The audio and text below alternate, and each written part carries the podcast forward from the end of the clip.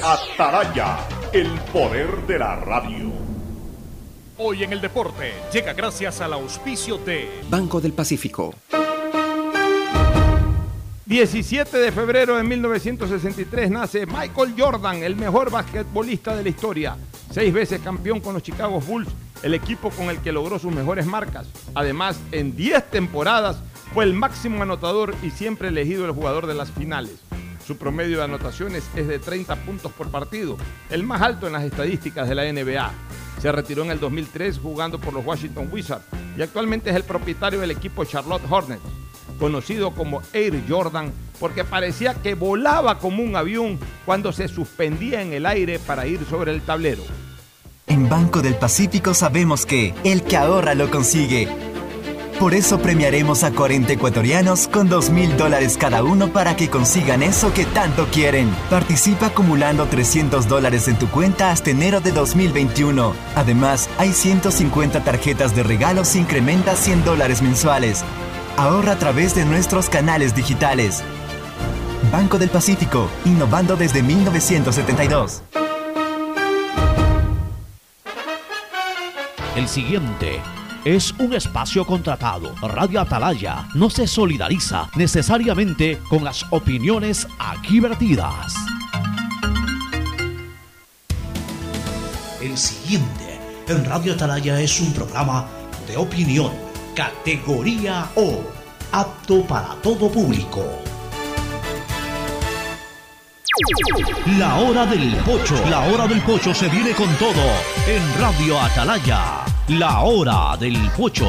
La hora del pocho. Alfonso el Pocho Car y su equipo traen para ustedes la opinión política, la opinión deportiva, más premios, sorpresas, regalos para sus oyentes. La hora del pocho. Aquí en Radio Atalaya. Cada día más líderes. Buenos días, este programa es auspiciado por Aceites y Lubricantes Gulf, el aceite de mayor tecnología en el mercado. Disfruta de más cobertura y velocidad con tu paquete prepago de 10 dólares, el único que te da 10 gigas y más llamadas por 30 días. Actívalo en todos los puntos, claro, a nivel nacional. Universidad Católica Santiago de Guayaquil y su plan de educación a distancia, formando siempre líderes. Con el Banco del Pacífico gánate 2 mil dólares, tan solo acumulando 300 dólares hasta enero del 2021. Abre tu cuenta a través de la APP Onboard BDP y empieza a participar. El nuevo lava todo detergente multiuso lo lava todo. Un producto con la garantía y calidad de la Fabril.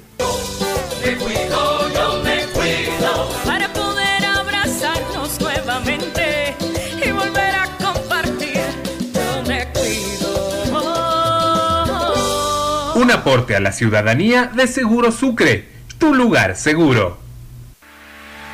BIES, el banco de los afiliados y jubilados. Mantenemos soluciones de pago para que las deudas puedan ser cubiertas y los asegurados conserven sus viviendas. Trabajamos para mejorar los canales virtuales. Consultas, pedidos de información y desbloqueo de claves en el 1-800 BIES 7. Evita acudir a los puntos de atención y no te arriesgues al contagio. BIES, aportamos al futuro. Autorización número 1875. CNE, Elecciones Generales 2021. Tierra que me invitas a soñar. Qué bonito verte florecer. Guayas, tú eres colores, olores, sabores. Eres campo y eres arrozal. Puerto, fuerza y oportunidad. Junto a tu gente diversa, Guayas renaces.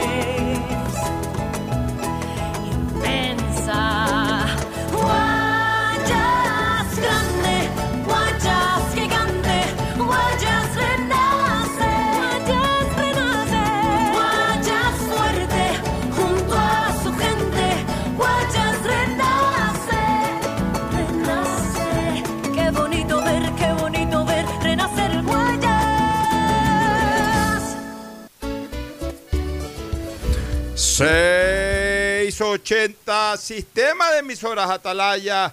En su año 77, Atalaya, Guayaquil y el Ecuador una sola cosa son. Por eso llegamos a la razón y al corazón de la población. Cada día más líderes, una potencia en radio y un hombre que ha hecho historia, pero que todos los días hace presente y proyecta futuro en el Dial de los Ecuatorianos. Hoy es miércoles de ceniza, según eh, nuestras eh, actividades eh, propias de la Iglesia Católica, miércoles de ceniza, del polvo surgiste y al polvo volverás. Comienza la cuaresma de cara a la Semana Santa en 40 días, ya estaremos entrando a la Semana Mayor del catolicismo y del cristianismo universal. Hoy es miércoles 17 de febrero del 2021, el día después del carnaval. Tantas cosas que comentar, el tema político que está candente. Vamos a hacer una remembranza de quien en vida fuera Gustavo Novoa Bejarano. Este programa declara un luto interno, más allá del luto nacional de tres días por la calidad de expresidente de la República de Gustavo Novoa Bejarano. Nosotros como programa también estamos de luto, pues es el padre político de nuestro querido amigo y compañero comentarista adjunto Gustavo González Cabal. Vamos a hablar también del COVID, de la desordenada manera de festejarlo en ciertos lugares de la provincia de Santa Elena especialmente y también algo aquí en Guayaquil. Y por supuesto vamos a tener como invitados a, médicos, eh, el doctor Carlos Mollín y en lo posible al doctor Luis Urita, que se encuentra en Orlando, Florida, pero que se comprometió ayer, ojalá pueda ratificar su compromiso y estar con nosotros para hablar un poquito sobre la situación del virus. Voy a saludar a Fernando Edmundo Flores Marín Ferfloma para que no solamente saluda al país, Está en sintonía regresando de la península de Santa Elena Gustavo González Cabal, no va a poder estar presente en el programa, obviamente pues respetamos el dolor que embarga a su familia, pero momento oportuno para que Fernando Flores eh, le dé el pésame también públicamente a Gustavo como se lo doy yo y obviamente pues posterior al saludo de Fernando vamos a recordar la memoria de Gustavo Novoa Bejarano ya como expresidente de la República. Fernando, buenos días. Fernando Flores Marín Ferfloma saluda al país. Fernando, buenos días. Buenos, días, Fernando. Buenos días. Eh, antes que nada, pues un abrazo fraternal a Gustavo González por el fallecimiento de su suegro, el doctor Gustavo Novoa Mejarano. Un abrazo que hago extensivo a todos los familiares del doctor Novoa Bejarano, un expresidente de la República que supo darle categoría el cargo, que supo, que entendió lo que es justamente desempeñar el cargo de primer, primer magistrado de la, de la nación. Realmente es una pérdida enorme para el país, una persona que quedará en la memoria y en la historia del Ecuador, pero en la historia buena, en la historia positiva, como alguien que trabajó y luchó por hacer de este país algo mejor. Así es, mi querido Fernando, hago extensivo mi pesar para la primera dama, ex primera dama de la nación, María Isabel Vaquerizo y a todos sus hijos, Laura María de González, esposa de Gustavo, a Pablo, a Carmen Elena, a Susana y a Diego. Y usemos esta palabra, celebrar el reencuentro de Gustavo Novoa Bejarano con su hija María Isabel, que falleció hace pocos años y que seguramente deben haber pasado una noche de reencuentro maravillosa allá en el cielo, como pasan las almas buenas. Y ahora sí, le vamos a rendir el homenaje a Gustavo Novoa Bejarano como él se merece como expresidente de la República y por tanto no con la ordinaria marcha fúnebre con la que eh, solemos dar el pésame o, dar la noticia de la muerte de alguien querido, importante eh, o, persona llegada, sino que lo vamos a hacer con la marcha militar que corresponde a un expresidente de la República. Aquí se le va a rendir el homenaje que merece un expresidente de la República, el cuarto expresidente fallecido eh, luego eh, de la restauración democrática ininterrumpida del país. El primero fue en funciones Jaime Roldós Aguilera, luego León Febres Cordero, posteriormente Sixto Durán Ballén y ahora Gustavo Novoa Bejarano.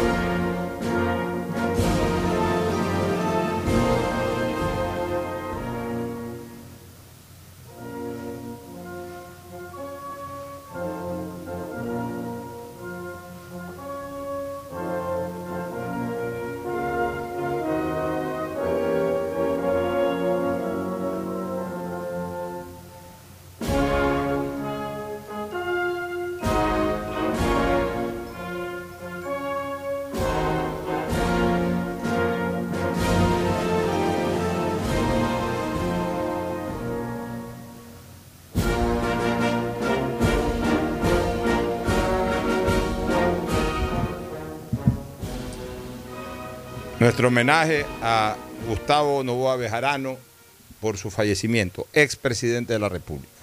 Y ahora sí a recordar un poco la memoria de quién fue el señalado y recientemente fallecido expresidente. No tuve empacho, Fernando, en decirlo varias veces en este programa, que para mí Gustavo Novoa Bejarano es sin duda el mejor presidente del siglo XXI. Justamente con él se puede decir que arrancó formalmente el siglo XXI. Apenas unos cuantos días, Yamil Maguad, 21 días del siglo XXI, y a partir de ahí eh, lideró este país luego de una hecatombe económica Gustavo Novoa Bejarano.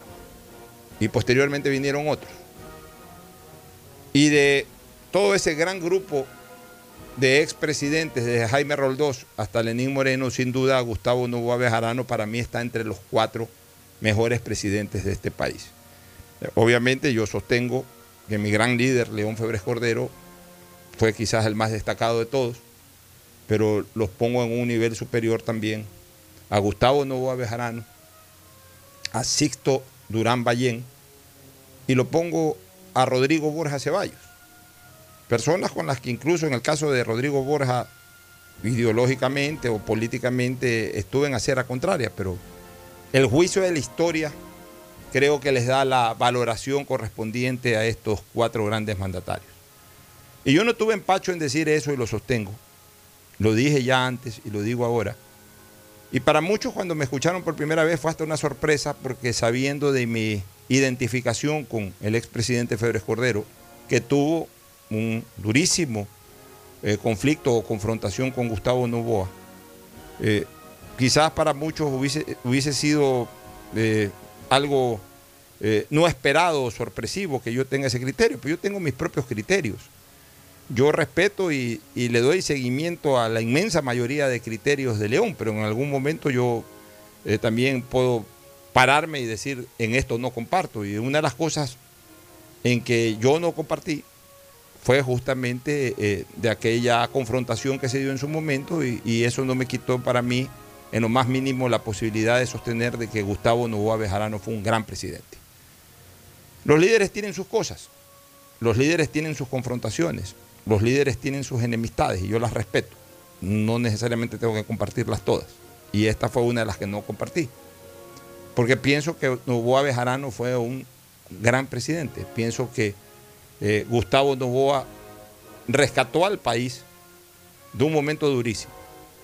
Si este país no hubiese caído en manos de Gustavo Novoa, sino de algún aventurero, politiquero, como algunos que se estaban anotando ya en esos famosos triunviratos ocasionales que se dieron a partir de la caída de Maguat, por ejemplo. Quizás el destino del Ecuador hubiese sido otro.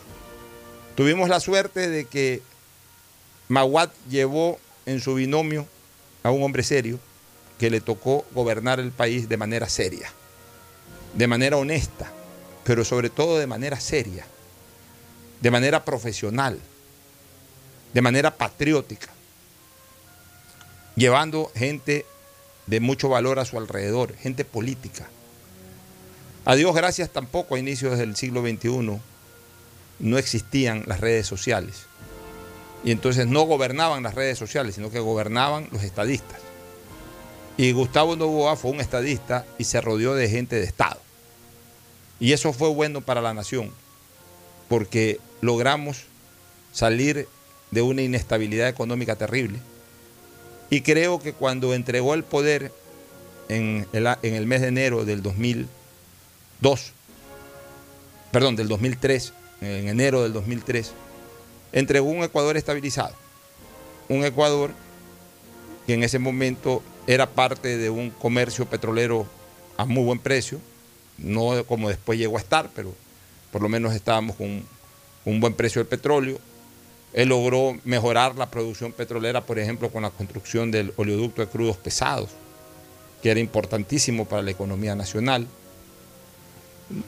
Y, en definitiva, nos terminó entregando un gobierno estable, un, un, país estable, un país consolidado en el juego más riesgoso de su vida, que fue cambiar la moneda, que no la cambió Gustavo Novoa, hay que decir pues que el que cambió la moneda finalmente fue Yamil Maguad, él decretó la dolarización. Pero fue Gustavo Novoa el que la tuvo que sostener, que es lo más difícil.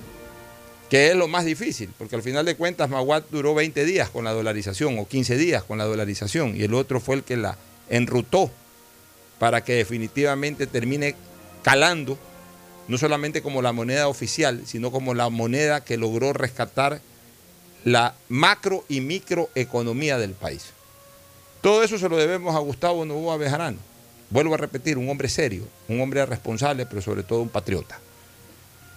Y yo creo que el juicio de la historia lo tiene en ese plano, es simplemente cuestión de leer las expresiones de mucha gente y el pesar que tiene el país por la pérdida de este valioso expresidente de la República, que gobernó además como deben de gobernar los interinos, porque para mí quien releva al presidente de un cargo no es otra cosa que eso, un presidente interino, porque no fue el presidente democráticamente elegido por el pueblo, más allá de que el pueblo igual, cuando elige a un, a un binomio, está también eligiendo un vicepresidente y está eligiendo a la persona que en un momento determinado, por cualquier situación, reemplace al titular. Pero sigo pensando que un vicepresidente de la República debe de gobernar con una visión interina. Como también yo pienso que hasta el propio presidente elegido tiene que pensar de esa manera, saber de que eh, el tiempo en el que va a estar es el suficiente como para hacer las cosas bien y no un tiempo eterno. Pero Gustavo Novoa se enfrascó en eso, en saber de que él entregaba al país el 15 de enero en esa época del año 2003 y que no iba a gobernar un día más ni un día menos. Iba a gobernar hasta el 15 de enero del 2003 y gobernó hasta el 15 de enero del 2003 en que le entregó el poder a Lucio Gutiérrez Borbúa.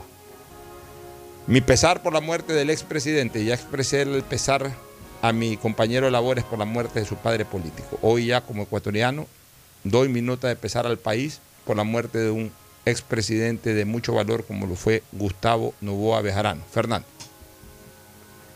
Sí, así es, Pocho, un hombre de una profunda vocación pedagógica, formador de juventudes y muy apegado a, su religión.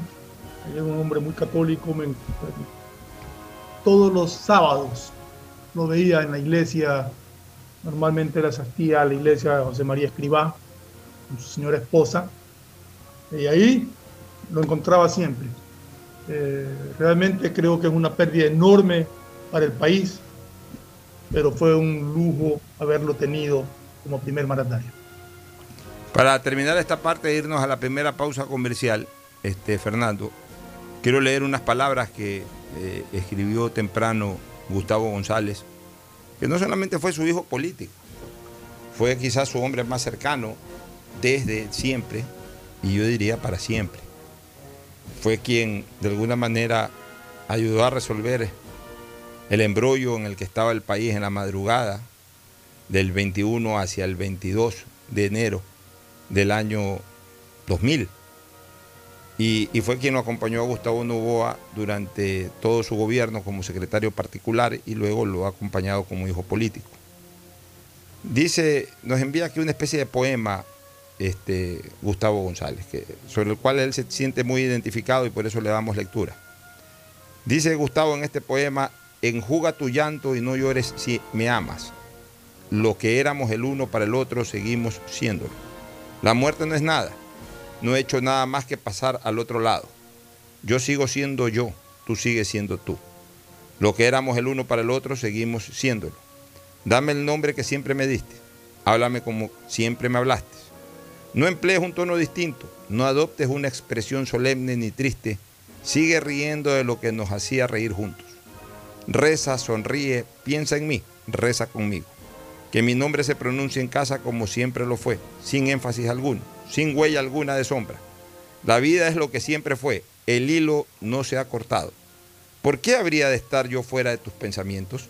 ¿Solo porque estoy fuera de tu vista? No estoy lejos, tan solo a la vuelta del camino. ¿Lo ves? Todo está bien. Volverás a encontrar mi corazón, volverás a encontrar su ternura, su acendrada. Enjuga tus lágrimas y no llores si me amas. Lo envía Gustavo González Cabal en In Memoriam del expresidente del Ecuador, doctor Gustavo Novoa Bejarano.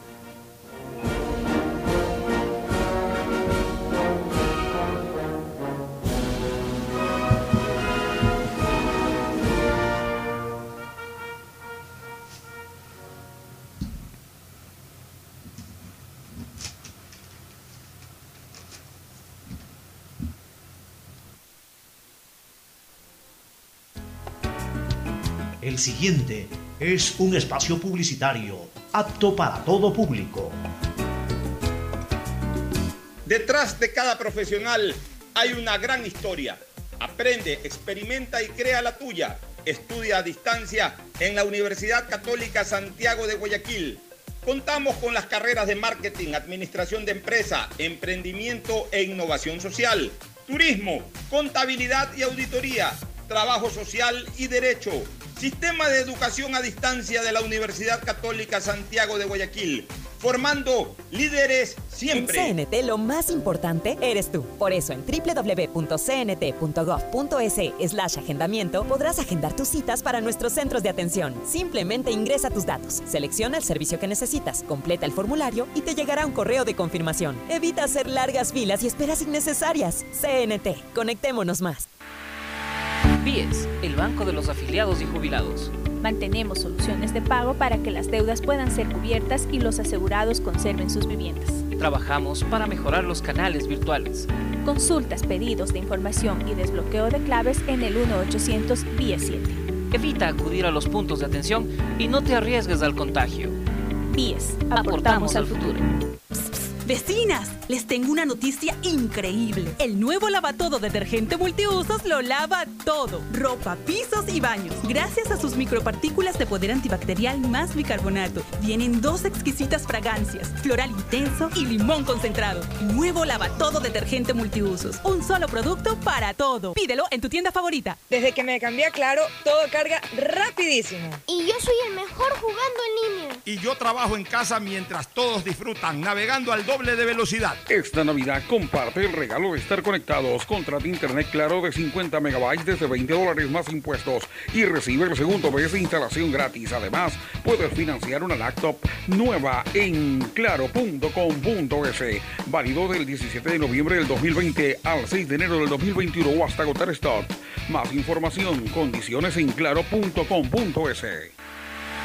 BIES, el Banco de los Afiliados y Jubilados. Mantenemos soluciones de pago para que las deudas puedan ser cubiertas y los asegurados conserven sus viviendas. Trabajamos para mejorar los canales virtuales. Consultas, pedidos de información y desbloqueo de claves en el 1-800 BIES 7. Evita acudir a los puntos de atención y no te arriesgues al contagio. BIES, aportamos al futuro. ¿Qué más, mi bro? ¿Cómo va el mundo virtual? Ya nos conocen, somos Giga y Minuto. Ponte pilas y recarga con CNT. Recibirás bonos sin costo para navegar en Facebook y WhatsApp. Acceso al portal de juegos CNT Gamers. Y recargas 2x1 todas las semanas. ¡Cámbiate a CNT! Revisa términos y condiciones en www.cnt.com.es. Si quieres estudiar, tener flexibilidad horaria y escoger tu futuro, en la Universidad Católica Santiago de Guayaquil trabajamos por el progreso en la educación, ofreciendo cada día la mejor calidad. Estamos a un clic de distancia. Contamos con las carreras de marketing, administración de empresa, emprendimiento e innovación social, turismo, contabilidad y auditoría, trabajo social y derecho. Sistema de educación a distancia de la Universidad Católica Santiago de Guayaquil, formando líderes siempre. ¿Qué es Guayas? Guayas. Guayas es nuestra provincia. Es el montubio, afro, indígena y mestizo, que hicieron de esta tierra su hogar y hoy la aman tanto como nosotros. Aquí siempre hay un lugar nuevo por visitar, un plato diferente que probar y un paisaje por descubrir. Guayas, la provincia inexplorada. Descúbrela, ámala, vívela, siéntela. Guayas, cuando empiezas a recorrerla, empiezas a amarla. En Banco del Pacífico sabemos que el que ahorra lo consigue. Por eso premiaremos a 40 ecuatorianos con 2 mil dólares cada uno para que consigan eso que tanto quieren. Participa acumulando 300 dólares en tu cuenta hasta enero de 2021. Además, hay 150 tarjetas de regalos incrementa 100 dólares mensuales. Ahorra a través de nuestros canales digitales. Banco del Pacífico, innovando desde 1972. Hay sonidos que es mejor nunca tener que escuchar. Porque cada motor es diferente. Desde hace 104 años, Lubricantes Cool mantiene la más alta tecnología y calidad en línea de aceites para motores a diésel y gasolina. Está hecho con una fórmula especial para dar excelente protección a todo tipo de motores, evitando el desgaste prematuro de pistones, anillos y árbol de levas, ayudando a mantener limpio el motor y libre de depósitos que se forman por las altas o bajas temperaturas. Dele a su motor lo que se merece. Lubricantes Gulf, la más alta tecnología en lubricación. 104 años preservando la vida de su motor. Lubricantes Gulf. Gulf es más lubricante.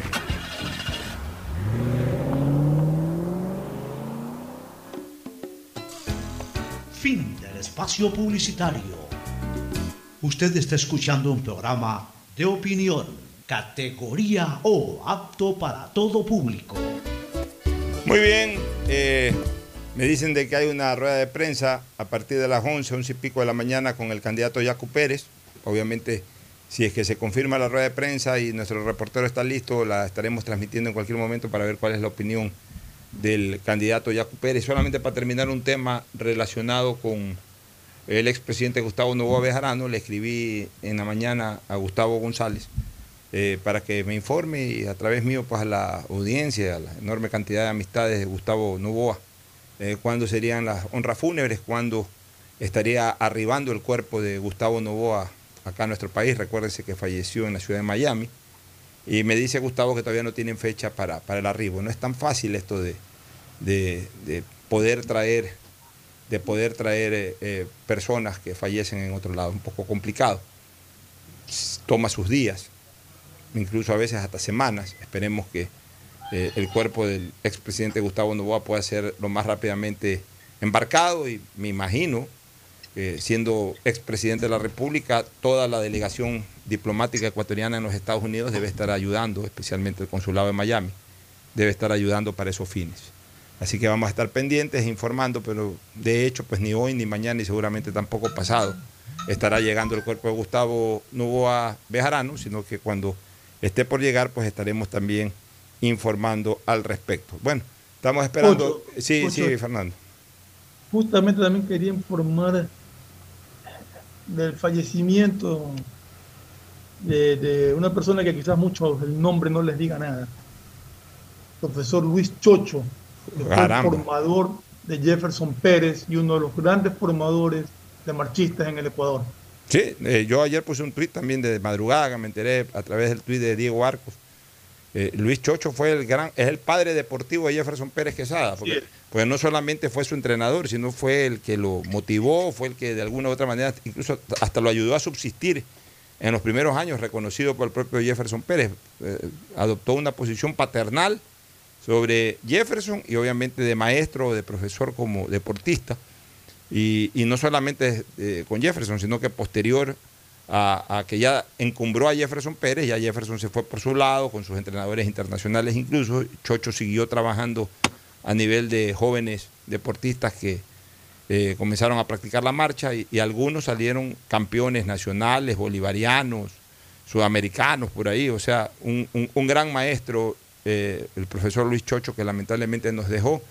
Y la otra muerte que lamentar, eh, también me enteré ayer de que ha fallecido el notario Marcos Díaz Casquete, eh, Ajá. que eh, su nombre yo creo que sí suena, sobre todo espe- y especialmente en generaciones como la nuestra, porque durante mucho tiempo los famosos sorteos de televisión, antes se daban muchos sorteos de televisión, antes de existir las redes sociales, los, los programas de televisión sorteaban muchas cosas.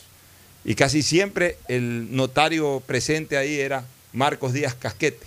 O sea, es un nombre indiscutiblemente recordado también por, por parte de la teleaudiencia, porque siempre era el notario invitado para que dé fe de los sorteos que hacían distintos canales de televisión. Me confirma si es que ya tenemos... Bueno, entonces entremos con el tema COVID, hasta tener información sobre la rueda de prensa de Jaco Pérez. Eh, preocupante lo que ocurrió ayer, este, Fernan- no ayer, el fin de semana, el carnaval. Feriado carnaval. La gente se desbandó. Llegaron videos de Salinas, llegaron videos de Montañita, de otras playas del país, hasta de Esmeraldas. Y la gente estuvo desenfrenada. Ven un video del Cristo del Consuelo. En Cristo del Consuelo. La gente desenfrenada totalmente, se olvidó del COVID, desafió al COVID, porque por último, si se aglutinan, cosa que ya de por sí es negativa, por lo menos guarden eh, eh, el, el mínimo eh, recato de la mascarilla.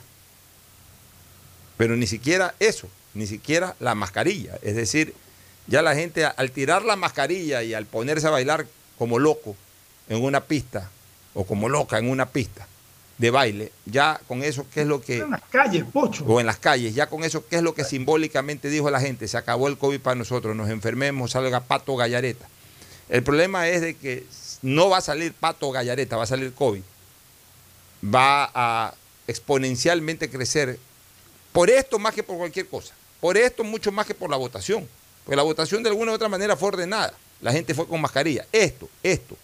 Esto del carnaval volverá a hacernos pagar la factura como nos hizo pagar el año pasado. El problema del año pasado fue esto. Sino que ahí no sabíamos que había COVID, ahí no sabíamos de la existencia de una mascarilla, ni nos imaginábamos de la mascarilla. Ahora ya lo sabíamos y sin embargo irresponsablemente los ciudadanos nos dedicamos a, disfrutar de la dolchevita carnavalesca sin tomar ningún tipo de reparo en, en justamente alejarnos del riesgo del COVID. ¿Y cuál es el problema?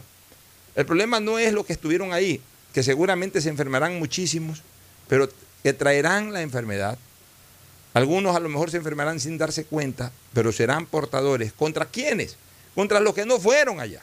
Contra los que seguramente primero, se quedaron en primero su casa. contra sus padres, abuelos, hermanos. Que no fueron no posiblemente.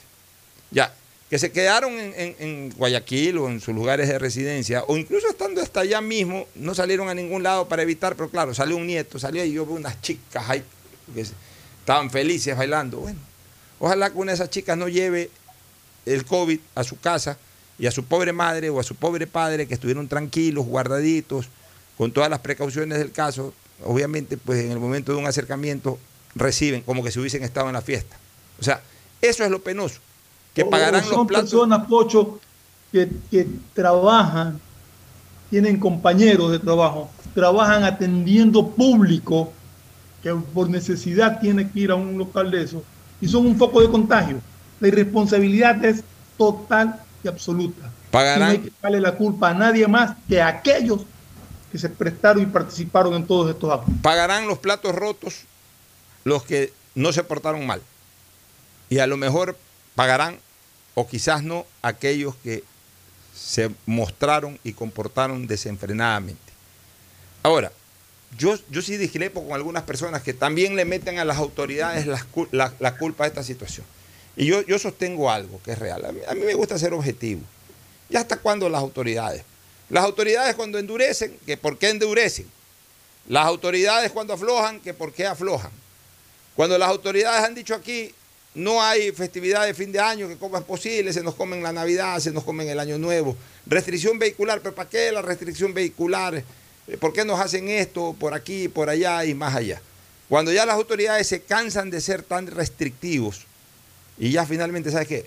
Hagan lo que les da la gana. Ya se les ha dicho un año que guarden distanciamiento social, mascarilla, etcétera. Ya no hay manera porque se ponen hasta bravos, molestos, insultan, atacan por Twitter, por redes sociales.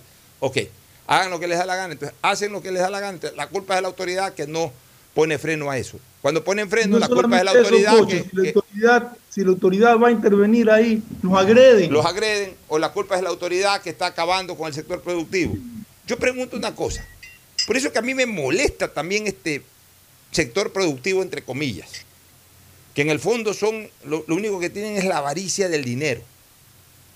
Si a una disco, cuando yo leí ahí, por ahí leí la noticia de que iban a habilitar hasta discotecas, me llamó la atención, pero ya- yo tampoco ya no quiero decir nada, ya me cansé también.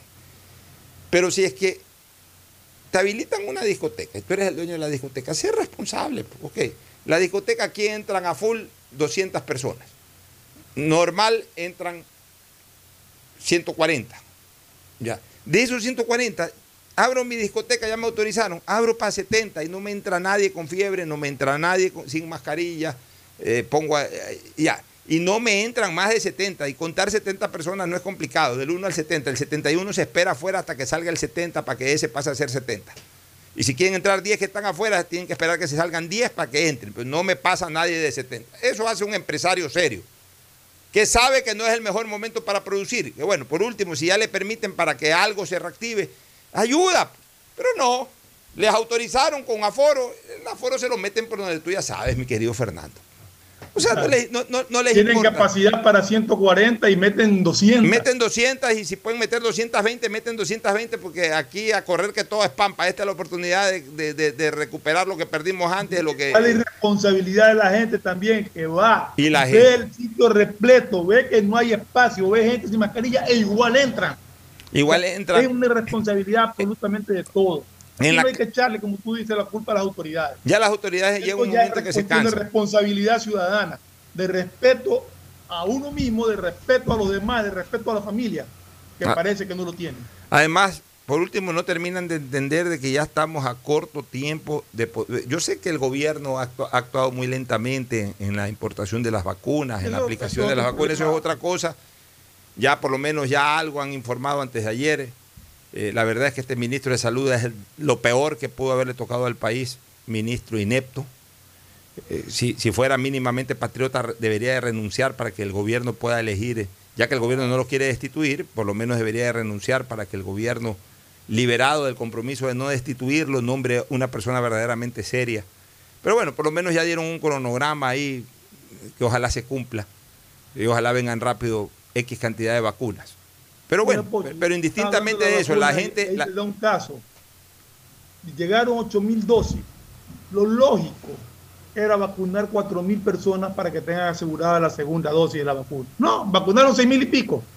Entonces hay gente que recibió la primera dosis y que no ha podido recibir la segunda. y que ya no le sirve. Eso tiene que responder el ministro de Salud. O sea, se supone que todo se canaliza a través del Estado para garantizar eso. Si ya no puede garantizar eso el Ministerio de Salud, alguien tiene que responder y y debería ser el ministro de Salud. Debería de renunciar, deberían de destituirlo, pero ni lo uno ni lo otro. Bueno, ya llegará la vacuna. En algún momento llegará la vacuna. Con este o con el próximo gobierno llegará la vacuna. Ya hicieron el cronograma de entrega. Ya hicieron un y de- cronograma de ahí. Ya. montos de vacunas que llegan. ¿no? Por eso, ya, esperemos un poco más, pero no podemos salir desaforadamente como se salió en el carnaval. Las clínicas y hospitales ya comienzan a saturarse antes de los efectos carnavalescos. Eh, realmente, cuídenos, cuídanos Dios de esos efectos en los próximos días. Cuídanos Esos Dios. efectos se verán la próxima semana o en 10, entre 10 15 días. Bueno, y eso lo vamos a consultar a los médicos que hemos invitado, pero primero nos vamos a una recomendación comercial.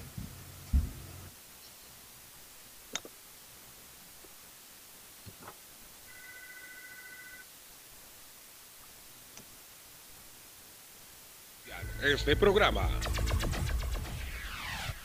Aceites y lubricantes Gulf, el aceite de mayor tecnología en el mercado. Acaricia el motor de tu vehículo para que funcione como un verdadero Fórmula 1 con aceites y lubricantes Gulf. ¿Quieres estudiar, tener flexibilidad horaria y escoger tu futuro? En la Universidad Católica Santiago de Guayaquil trabajamos para el progreso en educación, ofreciendo cada día la mejor calidad y para ello estamos a un clic de distancia. Escoge la carrera de tu vocación. Puede ser marketing, administración de empresas, emprendimiento e innovación social, turismo, contabilidad y auditoría, trabajo social y también derecho. Consulta en nuestra página web mayor información y esquemas de admisión. Universidad Católica Santiago de Guayaquil, formando siempre líderes. Yo quiero una de esas 150 tarjetas de regalo del Banco del Pacífico. Es fácil, incrementa 100 dólares este mes en tu cuenta y participa por 150 tarjetas de regalo. Descarga la APP Mi Ahorro Cuenta, programa tu ahorro y empieza a participar. Cuando la mala señal te estresa, dan ganas de llorar. No te estreses más y cámbiate a la señal donde tú puedes más. Disfruta de más cobertura y velocidad con tu paquete prepago de 10 dólares, el único que te da 10 gigas y más llamadas por 30 días. Actívalo en todos los puntos claro a nivel nacional. El BIES amplía sus servicios. Sábados de febrero y marzo de 8 de la mañana a 1 de la tarde Atiende en la sucursal mayor y también en el Monte de Piedad Sur, en la ciudad de Guayaquil, y en la oficina especial de Puerto Viejo. Así mejora la atención del Banco de los Afiliados y Jubilados. El nuevo lavatodo detergente multiuso lo lava todo, en dos exquisitas fragancias, floral denso y limón concentrado. Pídelo en tu tienda favorita, un producto con la garantía y calidad de la Fabril.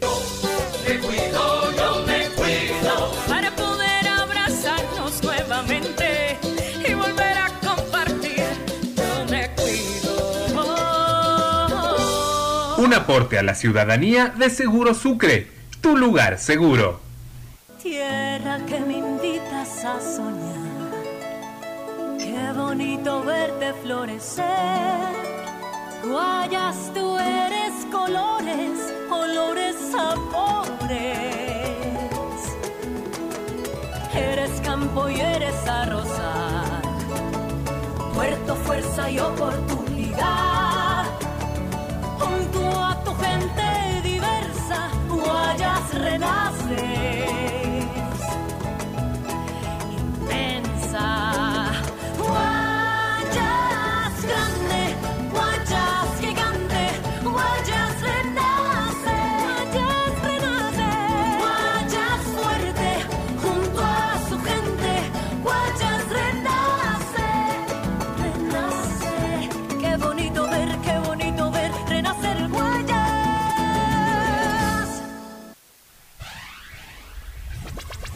Estamos en la hora del pocho.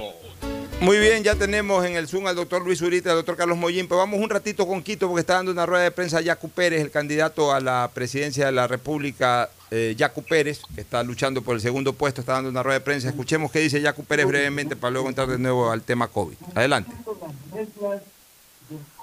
Compañeros en el puerto principal, tengan ustedes una excelente mañana. Efectivamente, estamos en la sede del movimiento Pachacuti, donde en estos momentos el coordinador provincial del movimiento Pachacuti, acompañado del candidato a la presidencia, Yacu Pérez, se encuentra en estos momentos en una rueda de prensa sobre los elementos jurídicos eh, que desarrollará para eh, vigilar la democracia como ellos sostienen luego de la resolución del Consejo Nacional Electoral la noche de ayer. Escuchen.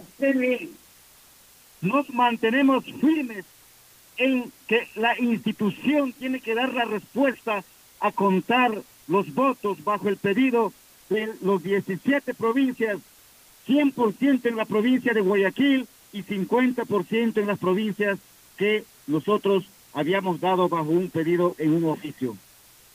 Nos mantenemos firmes a que ese sistema caduco, software, sea dado una veeduría ciudadana, se ha dado una veeduría de forenses expertos, porque no vamos a aceptar el fraude cada año electoral en el Ecuador. No vamos a aceptar que una institución que tiene que resguardar la democracia en el país se ha, se ha vuelto en el capellán de quienes han gobernado el país y de quienes están ultrajando a la patria. No, Aquí la fuerza política de, del Ecuador, como la segunda fuerza política, el movimiento plurinacional Pachacuti, y la fuerza social del Ecuador está pidiendo que se transparente. Ayer los consejeros se dieron el lujo de decir que hemos acusado de que hay un fraude. ¿Por qué tienen el miedo de abrir las urnas? ¿Por qué ese hermetismo? ¿Por qué ese nerviosismo? ¿Por qué quieren mentir a la patria eso? Y hoy, con las bases sociales, los ciudadanos, las 24 provincias, los coordinadores, hemos decidido si este pedido, si este pedido que está enmarcado dentro de la Constitución, que está enmarcado dentro de la ley, no es factible, nuestras bases se van a movilizar. Nuestros adherentes están caminando ya desde Quito hacia Quito desde, desde Loja, desde otras provincias, porque la presión social es objetivo cuando sus derechos, los derechos de los ecuatorianos están siendo violentados, su decisión en las urnas están siendo violentados y no podemos callarnos. No, no podemos dejar pisotear la democracia en el país. Vamos a movilizarnos respetando los protocolos de bioseguridad, vamos a movilizarnos y que el mundo sepa, y que los ecuatorianos sepan, no, el movimiento plurinacional Pachacuti, los ciudadanos ecuatorianos que creemos en la democracia, no vamos a dejar pisotear. Con esta consigna, todas las bases, todos los compañeros y ciudadanos están invitados a una minga por la democracia. Si la invitación a una minga por la vida, a una minga por la honestidad fue violentada, hoy convocamos a una minga por la democracia, a transparentar los votos. Y pido a los señores consejeros del CNE, es el momento de responder inmediatamente. No podemos, no podemos violentar la agenda electoral. Respondan ya, si no, ustedes serán los cómplices de ultrajar, de asesinar la democracia en el país. Muchas gracias. Enseguida anunciamos la intervención a nombre de la CONAIE de la ECO Ronori, Gustavo Quenesac. Bueno, ahí hemos escuchado a uno de los importantes dirigentes de Pachacútec señalar de que definitivamente se movilizan porque se movilizan hasta que el Consejo Nacional Electoral no acepte el reconteo de votos de acuerdo a lo que anteriormente habían señalado. Se pone dura la cosa en lo político, ya lo estaremos analizando en la última parte del programa justamente con Fernando Flores Marín Ferfloma, pero es momento de entrar al tema del COVID o de reingresar al tema, ya lo habíamos tratado hace pocos minutos atrás y tenemos dos grandes invitados. Carlos Maullín, que es eh, director o miembro importante de una de las UCI de- del Hospital Teodoro Maldonado, ubicado en el sur, y que tiene la visión eh, del Servicio de Salud Pública. Y tenemos también como invitado, este, invitado especial, lo tenemos a nuestro querido amigo y que varias veces nos ha colaborado, sobre todo en la época del, del contagio fuerte, allá en marzo del año pasado, el doctor Luis Zurita, que en cambio tiene la visión eh, del servicio eh, hospitalario privado. Él presta sus servicios a una clínica importante de la ciudad de Guayaquil y nos podrá dar eh, comentarios al respecto. Voy a comenzar con el doctor Zurita, al que además le agradecemos de manera particular porque está en Orlando pasando vacaciones y sin embargo se da el tiempo para, para atender nuestra llamada. Doctor Zurita, ¿cómo le va en primer lugar en sus vacaciones y, y cómo ve esta, esta cuestión del, del COVID acá en, en el Ecuador? ¿Usted cree que se va a producir una segunda oleada, que esto va a recrudecer, que en la medida en que no llegan las vacunas corremos riesgo de volver a un marzo o abril del año 2020? ¿Cuál es su opinión al respecto? Bien, este, muchas gracias por la invitación, Alfonso. Eh, sí, estamos bien de salud, gracias a Dios, y pasando unas vacaciones eh, represadas por el año anterior. Volviendo al tema del COVID, eh, ya la situación actual es preocupante. Carlos Maullín, eh, buenos días, nos lo aclarará. Pero ya en este momento, antes de que se produzca la situación de carnaval, las unidades de cuidados intensivos y hospitalización que tienen que ver con COVID estaban copadas y copadas a nivel nacional. Eh, a nivel privado igualmente no disponíamos de camas en, en el Omnia Hospital por lo menos. Eh, camas COVID para hospitalización no habían o había muy pocos de repente cuando se daba de alta a alguien y las de UCI pues no estaban casi disponibles, ¿no? Entonces, el panorama ya era bastante fuerte porque el sistema de salud estaba colapsado. Por lo tanto, eh, yo pienso que con lo que ha ocurrido, con la movilidad que hubo, aunque con algo de precaución por las elecciones, y con lo que ha ocurrido en Loja, Esmeraldas, eh, Montañita y Salinas, que es lo que tenemos eh, eh, conocimiento, probablemente en muchos más sitios del país, pues es indiscutible que en marzo estaremos igual que en marzo del año 2020. Vamos a enfrentar una oleada y con un, un sistema de salud que ya está colapsado en este momento. Es terrible lo que nos está diciendo, doctor. Vamos, antes de que Carlos Mollín intervenga nuevamente con Quito, tenemos al candidato Yacu Pérez que está dando rueda de prensa. Enseguida volvemos con Carlos, ahí sí ya de manera ininterrumpida para tratar este tema. Lo que nos acaba de decir el doctor realmente nos deja enormemente preocupados. La CONAICE, Pachacuti, este rato están en movilización. Me han pedido que les acompañe. Claro que les voy a acompañar. yo me debo a ellos. Soy orgánico. Soy militante con mucha honra de Cuarronari, de la CONAI, de Pachacuti. Y yo no respondo solamente a mi criterio personal, sino respondo a las bases organizadas. No obstante, no vamos a renunciar jamás a esta resistencia social y a la resistencia legal. Herramientas jurídicas nacionales e internacionales la tenemos. Pero más que eso, tenemos la legitimidad. Es decir, tenemos a nuestro lado una herramienta poderosa, que es la verdad. Y la verdad jamás sucumbe ante las mentiras y la corrupción. Y eso es lo que el Consejo Nacional Electoral, en complicidad con la delincuencia organizada que está operando desde Bélgica y en complicidad con la corrupción del feriado electoral ahora, intentan sabotear y boicotear para que el pueblo del Ecuador conozca la verdad, porque saben que el rato que se aperturan las urnas, se destapa el grillo de corrupción, de trampa, de engaño y de fraude que el Ecuador se va a enterar y la comunidad internacional que cómo se realiza en el Ecuador estas elecciones que son nada más ni nada menos que una caricatura de transparencia electoral. Por eso el día de ayer no se actuó de manera legal. Nosotros podemos ver ayer en el orden del día en el primer punto era conocimiento y resolución sobre la designación de juntas provinciales electorales de conformidad con lo que dispone el artículo, el numeral 2 del artículo 219 de la Constitución de la República y el numeral 4 del artículo 25 de la Ley Orgánica y Organización Política de la República del Ecuador, Código de la Democracia. Es decir, ayer no se tocó el tema. O si se tocó, fue al margen de la convocatoria.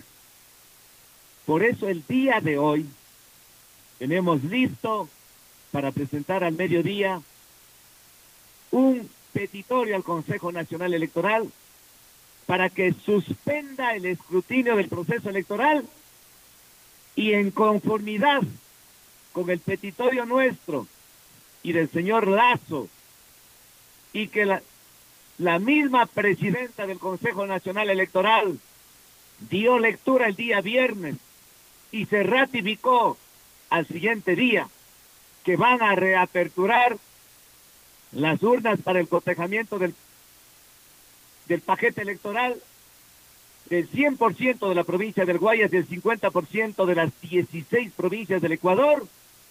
Eso vamos a pedir que se cumpla. Que se cumpla porque la palabra no puede ser revaluada, porque los acuerdos tienen que honrarse, porque la transparencia está este rato en juego y el Ecuador entero pide transparencia en el proceso electoral para ver quién legítimamente ganó las elecciones y que no se haga con trampas a través del CNE.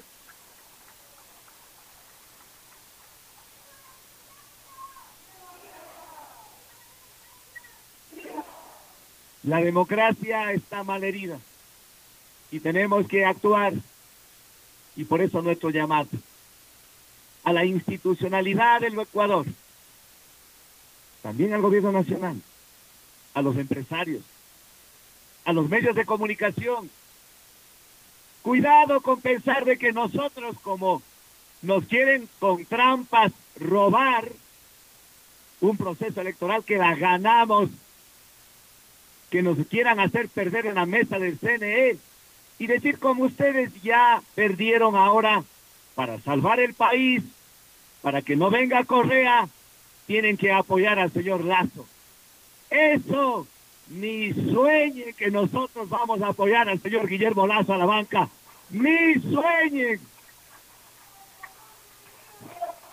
Nosotros quieren por la presión social, no social, que la presión social sabe que ganamos aquí la elección y que somos los únicos que les podemos derrotar a la corrupción y al señor Correa, ni sueñen que les vamos a apoyar a la delincuencia organizada de Lazo, ni sueñen que para evitar que venga Correa al Ecuador tengamos que nosotros apoyar al feriado bancario y a la corrupción del señor Guillermo Lazo. Eso sí, queda en manos del CNE, de quienes nos están haciendo la trampa, de quienes están haciendo el fraude institucional al proceso electoral. Ustedes serán los responsables y estarán arrepentidos cuando venga la Asamblea Constituyente, cuando venga Correa y cuando pretenda quedarse acá de manera indefinida. Serán ustedes los causantes de esto. Nosotros, desde la resistencia social, desde la lucha social, desde las fuerzas organizativas, seguiremos. Somos la tercera línea. Somos la alternativa. Somos la opción. Somos la honestidad. Somos los únicos quienes tenemos reserva moral. Y esto ya no solamente es el apoyo que recibimos de las organizaciones sociales, sino de la ciudadanía, de los transportistas, de los educandos, de la juventud, de los intelectuales, de los universitarios, de los profesionales, de todos a construir el nuevo país. Por eso mi llamado final, decir, no nos vamos a rendir fácilmente. Rendir significa que vamos a colgar la toalla. No, señores.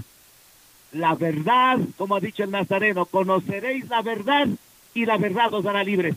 Así es que continuaremos en esta resistencia que estamos seguros que vamos a ganar.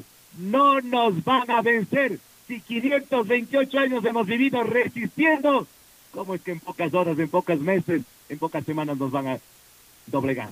Jamás. Moriremos y es de morir de pie, de pie.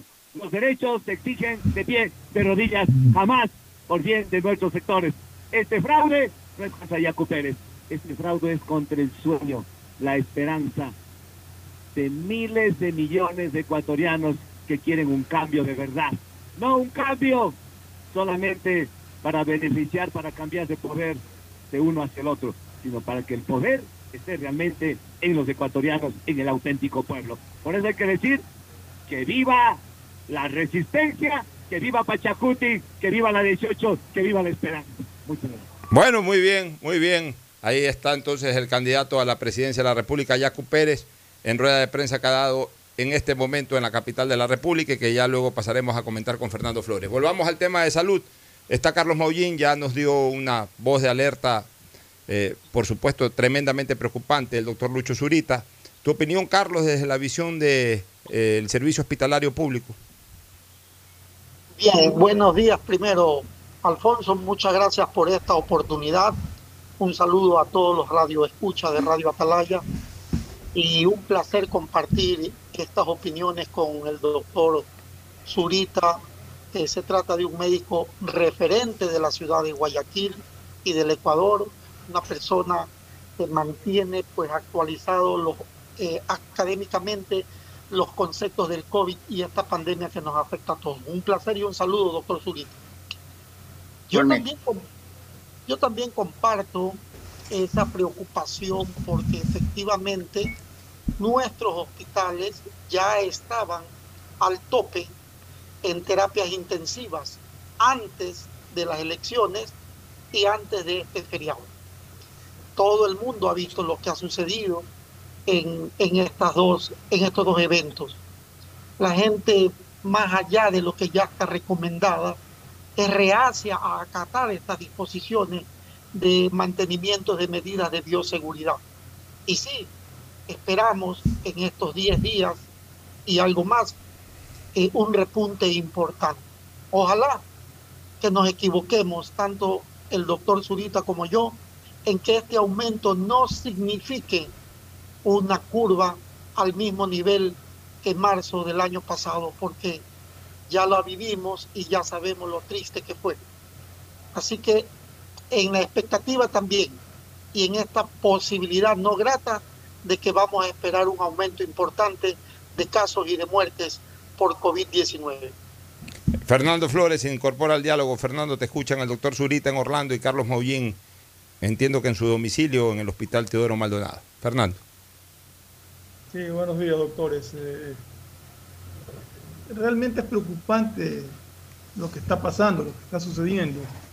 Y el, tema de las vacunas, sobre todo al doctor Zurita que está en Estados Unidos, ¿cómo está por allá el tema de las vacunas y, y cuál es la idea que ustedes crean que va a pasar con las vacunas en el Ecuador? Porque realmente nos ofrecen vacunas, pero nunca se han cumplido hasta ahora los cronogramas. Es más, de las 8.000 primeras que llegaron, se vacunaron a 6.000 personas, es decir, que una gran cantidad de los que recibieron la primera dosis no pueden recibir su segunda dosis. Eh, sí, buena, buena, buenos días. Bueno, eh, solo para hacer una comparación, aquí en Estados Unidos en la actualidad 50 millones de personas han recibido la vacunación, por lo menos una dosis de vacuna. Y la velocidad con la que se está vacunando para el COVID es de 1.500.000 dosis diarias para el 2 de febrero tenían confirmados vacunados 26 millones y medio de personas y a la fecha ya superan, superan los 50 millones de vacunados. Al ritmo que se va aquí en Estados Unidos se calcula que para el mes de septiembre estará vacunada la población que debe ser vacunada, es decir, aquellas que tienen más de 17 años, no embarazadas, en donde no está contemplada en primera línea la, la vacunación. Y habrán superado el problema. ¿Qué he podido ver yo ahora, eh, a diferencia de unos meses atrás con otro presidente? Pues que todo el mundo lleva ahora sí una mascarilla, no lo dejan entrar a ningún sitio público si no tiene la mascarilla, hay policías que lo obligan a ponerse y si no, lo sacan simplemente. Obviamente aquí no se puede hacer fiestas en la calle porque el que hace bulla se va preso, algo que no ocurre en el Ecuador, porque el problema es que no hacen mm, bulla o fastidia dentro de los locales comerciales si no fuera, o dentro de los sitios de diversión si no fuera, y ahí sí falta fuerza para reprimir a ese tipo de personas, ¿no? La diferencia con nuestro país, ya lo ha mencionado usted, pues apenas 4.000 personas han recibido la vacunación. Personal médico no lo ha recibido, yo por lo menos no lo he recibido. Me han llamado dos veces para tomar todos los datos, pero hasta la vez eh, no, no tengo acceso a esto.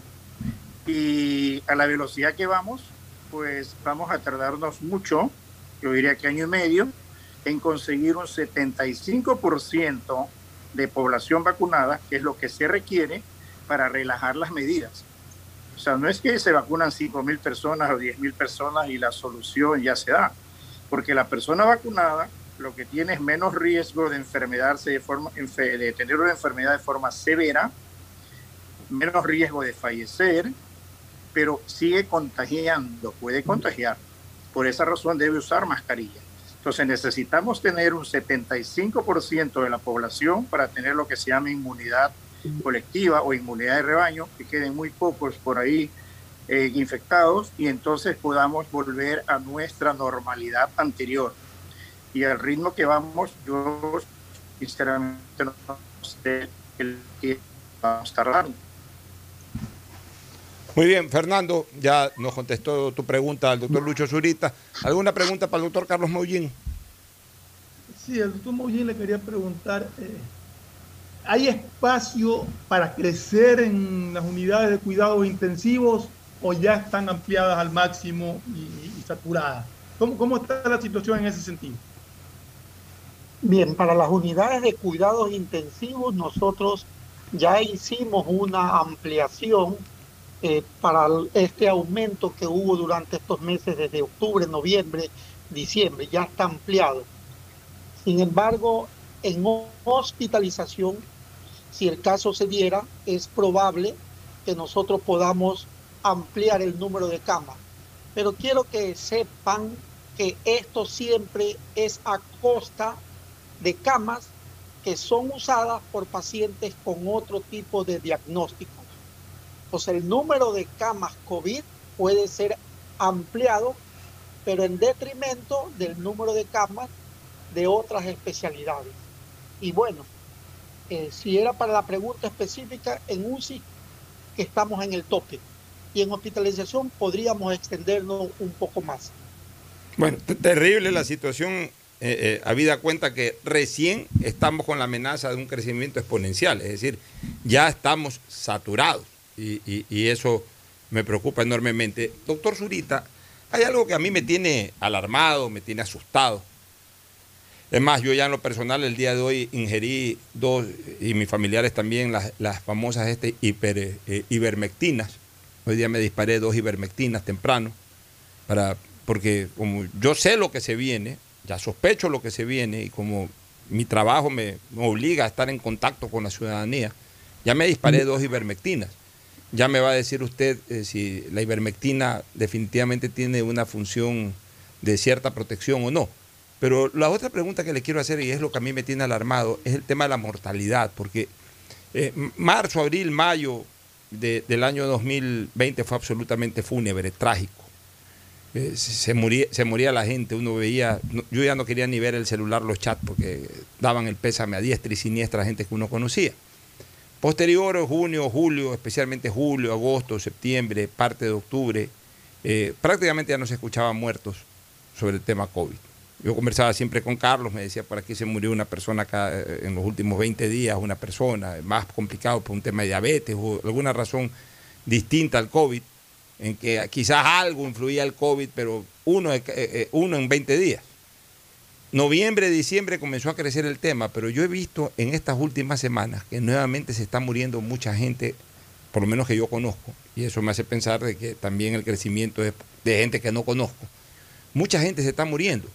¿Y por qué me preocupo? Porque de alguna u otra manera eh, la medicina mundial logró, si no curar, porque la única manera de medio curar esta enfermedad es con la vacuna, pero por lo menos eh, en cuanto a tratamiento ya, ya logró ciertas fórmulas que aplicadas de una manera científica disminuyeron bastante la mortalidad en, en- en- todos estos tiempos relativamente de corto tiempo pasado, eh, de corto tiempo pasado.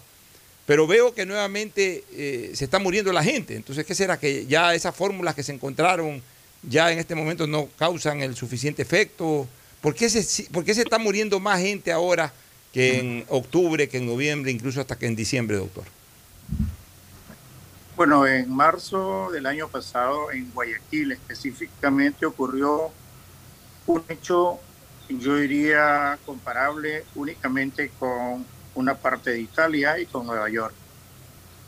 El fenómeno COVID cayó como una bomba, donde hubieron cientos de casos eh, en un periodo muy corto de tiempo y saturaron el sistema hospitalario lo saturaron.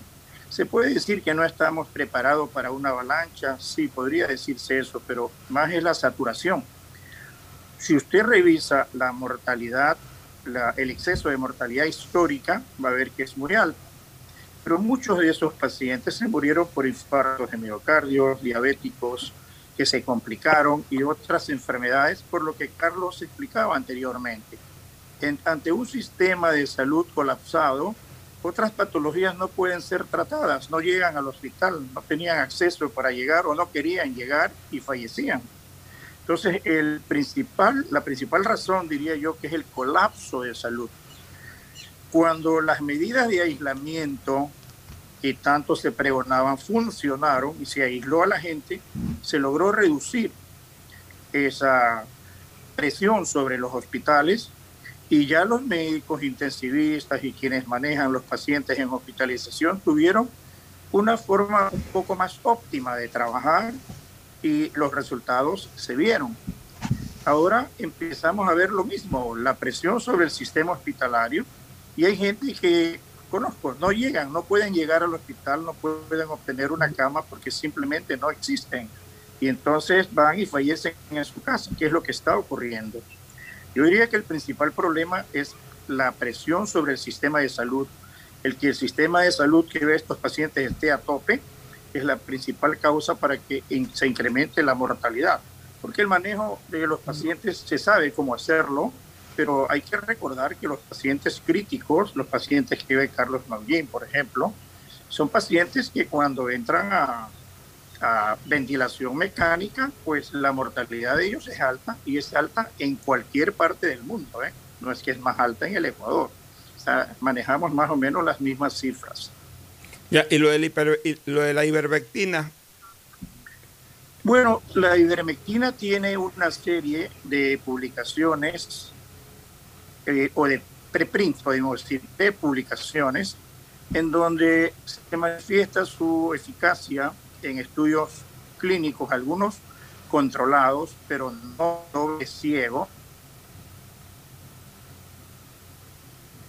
tuvimos una pequeña pérdida, me parece, con la señal del doctor. Ay, a ver, a ver, doctor, eh, le vamos a recuperar, ojalá, su, su audio. Eh, Cuidado, nosotros a no ver, podemos. a ver, ahí vamos. ¿Sí? Sí, ahora sí, lo escuchamos, lo escuchamos, doctor. Ah, perdón. Sí, decía que hay algunos estudios clínicos, incluso controlados, pero abiertos, no doble ciego. Doble ciego significa que ni el paciente ni el médico sabe lo que recibe, pero luego alguien analiza los resultados. Y eso evita el sesgo, tanto de parte del médico o del paciente, ¿no? Pero eh, ese tipo de estudios no son estudios muy sólidos, por lo tanto a nosotros no nos permite hacer una recomendación pública o general. Sí lo hacemos cuando vemos a un paciente eh, basados en estas cuestiones. Algunos no lo hacen y no se puede criticar tampoco esa circunstancia, eh, pero esa es la situación de la ivermectina. O sea, no hay un estudio claro que nos diga a nosotros que debemos utilizarla. Una Sí pregunta, doctor. existen evidencias así aisladas y entonces por eso lo hacemos, pero Una no estamos en la total seguridad de hacerlo. ¿La ivermectina produce algún efecto negativo, digamos, en personas que están sanas y lo toman por precaución? ¿Podría haber algún efecto negativo? Porque tengo entendido que es un antiparasitario fuerte, ¿no? Bueno, como antiparasitario es fuerte, la ventaja de este medicamento, por lo que se ha hecho tan popular, que ya los pacientes llegan consumiéndolo, es que es muy seguro. Tiene muy pocas interacciones, tiene muy pocos eventos adversos, entonces la gente lo puede tomar con un margen de seguridad muy amplio, ¿no? Entonces lo puede tomar como tratamiento por tres días consecutivos o hay algún otro esquema diferente y hay esquemas de profilaxis o prevención de la enfermedad que se usa una dosis cada 20 días o cada 30 días. Tampoco hay un esquema claro establecido, pero el medicamento es muy seguro. Eso se ha consum- consumido por millones de personas en muchos años por otras patologías. Ha demostrado su seguridad. Muy bien, Carlos. ¿Cómo crees que en este momento eh, se pueda reaccionar ante una segunda ola, especialmente en los hospitales del Seguro Social? Eh, ¿Crees que eh, definitivamente están preparados para amortiguar el impacto que se viene? ¿Qué tipo de tratamientos están dando en las UCI eh, a las personas que ya llegan con, con- alguna afectación media o grave sobre el COVID? La verdad es que creo que como todo el sistema sanitario del Ecuador este, colapsado, cualquier aumento, cualquier mínimo aumento por encima de ese umbral ya es una catástrofe, ya es, ya es una situación muy grave, porque no hay cómo atender, no hay cómo darle oportunidad a un paciente para tratar de darle algo que disminuya las complicaciones y evitar la muerte del paciente. Así que eh, eso de ahí esperemos que estas profecías no se cumplan y si, y si hay un incremento, pues este no sea exagerado como el que sí estábamos, estamos esperando realmente por, la, por las cosas anotadas. La intención médica siempre es evitar que el paciente ingrese a una terapia intensiva. Las medidas terapéuticas que damos es evitar la progresión a que el paciente necesite de un sistema de ventilación mecánica. Pues, eh, como dijo el doctor Zurita, cuando el paciente se ventila, casi más de la mitad de los pacientes lamentablemente van a fallecer. Porque indican que existe una situación grave, ya no solamente de la parte respiratoria, que es por lo que generalmente ingresamos, sino que estos pacientes además ya entran con fallos de otros órganos. Y mientras más órganos afectados estén en ese paciente, las probabilidades de supervivencia son mínimas. Así que la intencionalidad siempre es iniciar tratamientos ¿sí? lo más tempranamente posible. Segundo, evitar una hospitalización, tratar de hacerlo en el domicilio y de manera aislada. Tercero, si el paciente es hospitalizado, evitar pasarlo a terapia intensiva, tratando de controlar hasta ese momento la sintomatología que expresa el paciente. Y ya estando en terapia intensiva, pues agotar los recursos terapéuticos que nos permitan pues salvar esa vida, aunque por estadística ya lo sabemos que la mortalidad es casi mitad y mitad de esta situación. Muy bien, Carlos. Una pregunta al doctor Mollín. ¿Cuáles son los síntomas que deben de preocupar a una persona para tratarse en casa? ¿Cuáles son los síntomas que lo deben de llevar a buscar una hospitalización que puede ser a tiempo, que lo pueda ayudar a, a salvarse, si cabe el término? ¿Cómo lo maneja la ciudadanía? Sí, mire, e- e- esta enfermedad a medida que la hemos ido conociendo, nos está ofreciendo varias, varias formas de debutar. A veces, a veces la principal sintomatología no necesariamente es respiratoria.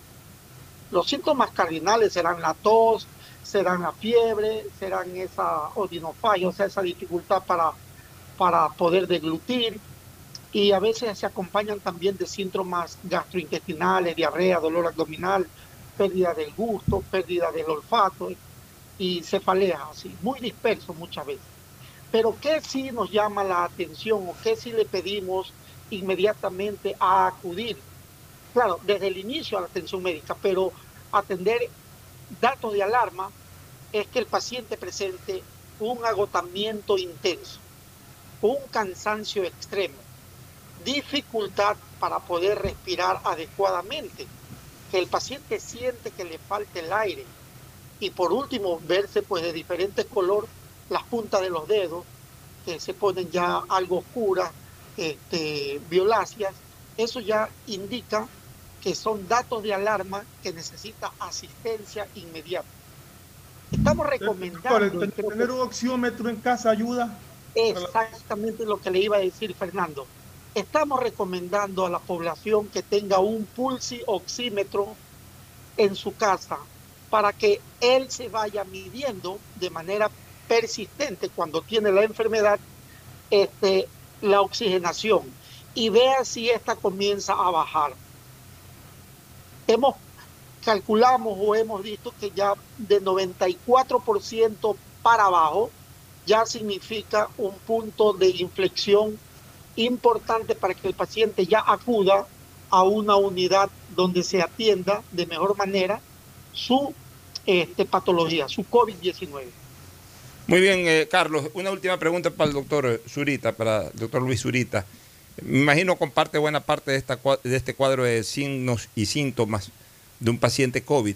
Pero para que el paciente no vaya inmediatamente al hospital porque medio siente que tiene fiebre, tosió tres o cuatro veces, etcétera, para evitar esta saturación del sistema hospitalario, doctor eh, Zurita, ¿qué le recomienda usted al paciente de inmediato? O sea, bueno, llama al médico, pero llamó al médico, ¿qué, qué es lo que usted como médico le diría a ese paciente? ¿Sabes qué? Tómalo de aquí, tómalo de allá y aguántate un par de días tomando esto a ver cómo reaccionas. ¿Qué, qué- qué se le podría dar al paciente? Bien, eh, lo principal es tratar de averiguar primero cuándo empezaron los síntomas, si es que acaso hay síntomas, porque muchísimas consultas son en pacientes que se han hecho un examen de COVID, este es positivo y no tienen ningún síntoma. A ese paciente hay que tranquilizarlo. Si no hay síntomas y recordarle que la mayoría de los pacientes que se infectan, alrededor de un 80-85%, evolucionan de forma asintomática o muy leve y no va a requerir mayor tratamiento. Lo que decía Carlos, que se monitoree la saturación de oxígeno, correcto, y que anote los síntomas, si tiene fiebre, si tiene dolores musculares o mucha fatiga muscular. Entonces ellos van comunicándose día a día simplemente con estas medidas y la gran mayoría de pacientes no acude al hospital y no satura innecesariamente unidades de salud. Pacientes que presentan fiebre, hay que recordar que en los primeros siete días esto es en la fase viral, pero los días que nos preocupan a nosotros, en la mayoría son del día 6 al día 10. Entonces, si en los primeros días tiene fiebre, hacemos simplemente un tratamiento sintomático, es decir, aliviar un poco la, fiebre, algo del dolor muscular, y si este es pasajero, pues eh, también tranquilizamos al paciente. Al quinto o sexto día de la enfermedad, si tiene todavía alguna persistencia de síntomas, pedimos unos exámenes que incluyan algunos marcadores de inflamación para darnos una idea de qué estamos viendo. Obviamente si el paciente refiere, aun cuando su saturación sea normal, pero refiere sed de aire, que a veces puede ser por ansiedad, pero refiere sed de aire, pues sí le recomendamos que tendríamos que verlo personalmente y, y examinarlo, ¿no? Porque de pronto necesita una tomografía o necesita unos exámenes previamente. Pero yo diría que en la gran mayoría de pacientes los médicos deberían de tranquilizarlos, sobre todo cuando son asintomáticos, sin que dejen de monitorearlos diariamente con una simple mensaje al WhatsApp. Ya, y, de los antipiréticos, o sea, contra la fiebre, ¿cuáles son los más recomendados en esos primeros días, por ejemplo? Sí, en pacientes que no sean muy complicados se puede utilizar acetaminofén eh, sin ningún problema. ¿Cuál, cuál, se cuál pueden doctor? usar Se- se- antiinflamatorios como ibuprofeno si el paciente no es de mucha edad, no es hipertenso o diabético, que tenga algún fallo renal, si no está en esas condiciones, el ibuprofeno eh, funciona bastante bien. Ya, y el, el- el antipirético que usted mencionó primero, ¿cuál? Eh, acetaminofén. Acetaminofén, este, eh, nombre comercial. Bueno, hay eh, el acetaminofén prácticamente. Paracetamol, hay muchos nombres comerciales. eh, el umbral, por mencionar uno, que es muy fácil de conseguir y es líquido, actúa rápidamente. Muy bien. Muchas gracias, doctores. Carlos Mollín y al doctor Lucho Zurita. Eh, el uno está en su trabajo, el otro en sus merecidas vacaciones, pero han tenido la bondad de atender nuestro llamado. Muchas gracias, eh, doctor Zurita, y muy agradecido como siempre contigo, Carlos. Un abrazo a ambos. Ahí Muchas está. gracias por la invitación.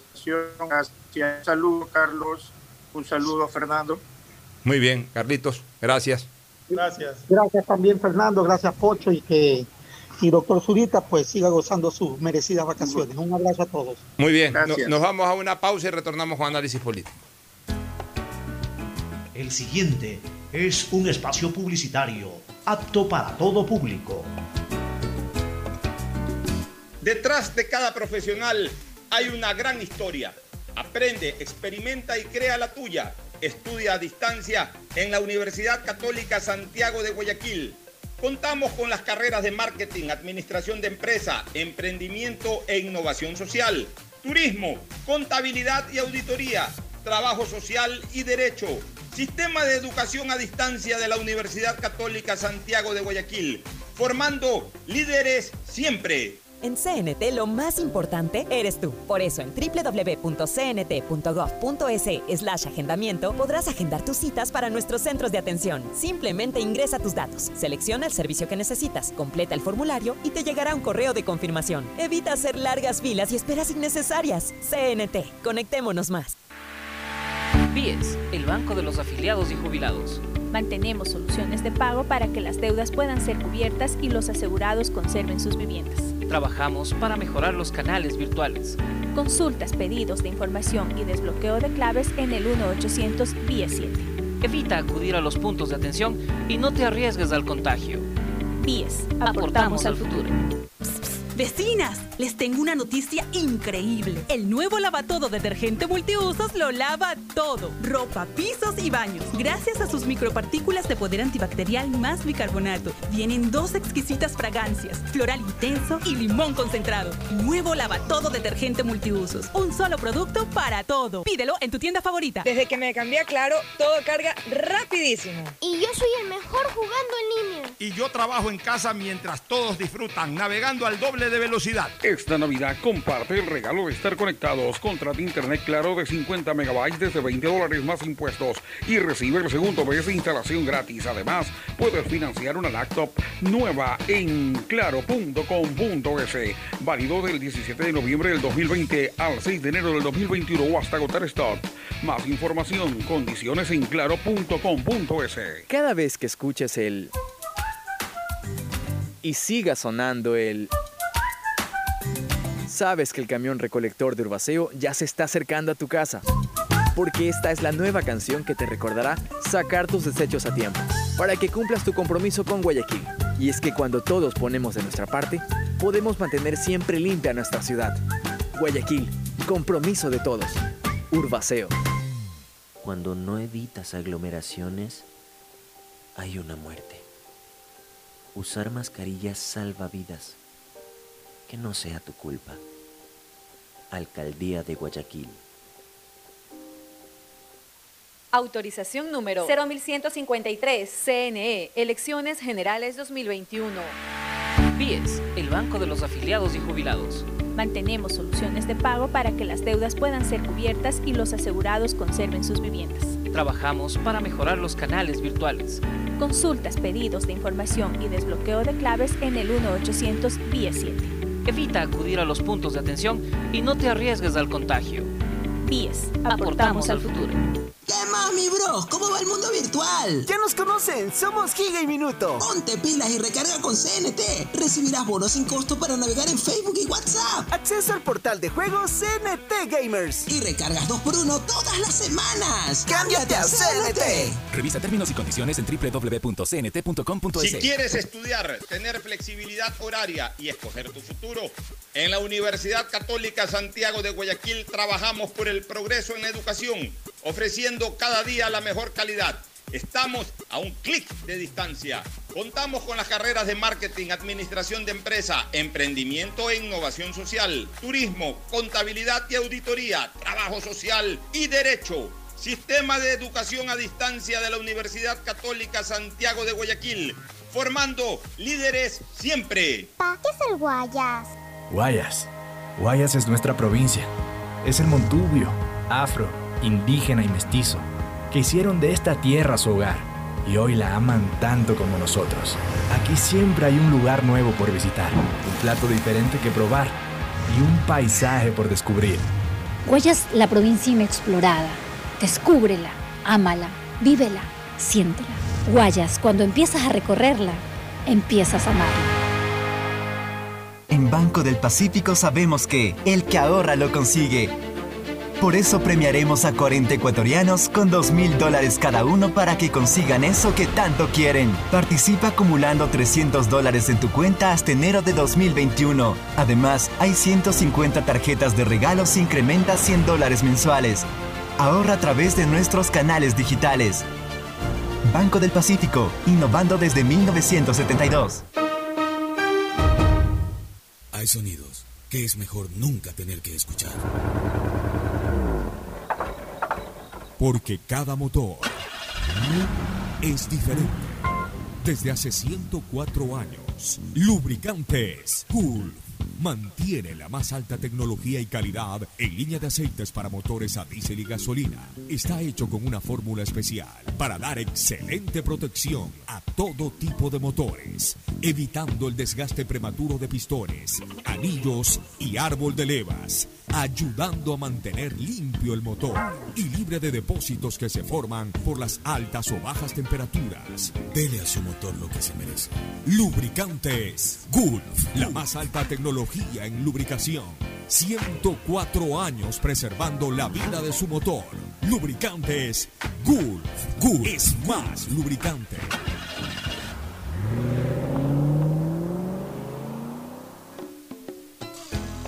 Fin del espacio publicitario. Usted está escuchando un programa de opinión, categoría O, apto para todo público. Bueno, retornamos, Ferfloma. Vamos con el tema político. La verdad es que yo creo que el, tema electoral se está complicando. Eh, ha sido un proceso electoral realmente caótico de principio a fin.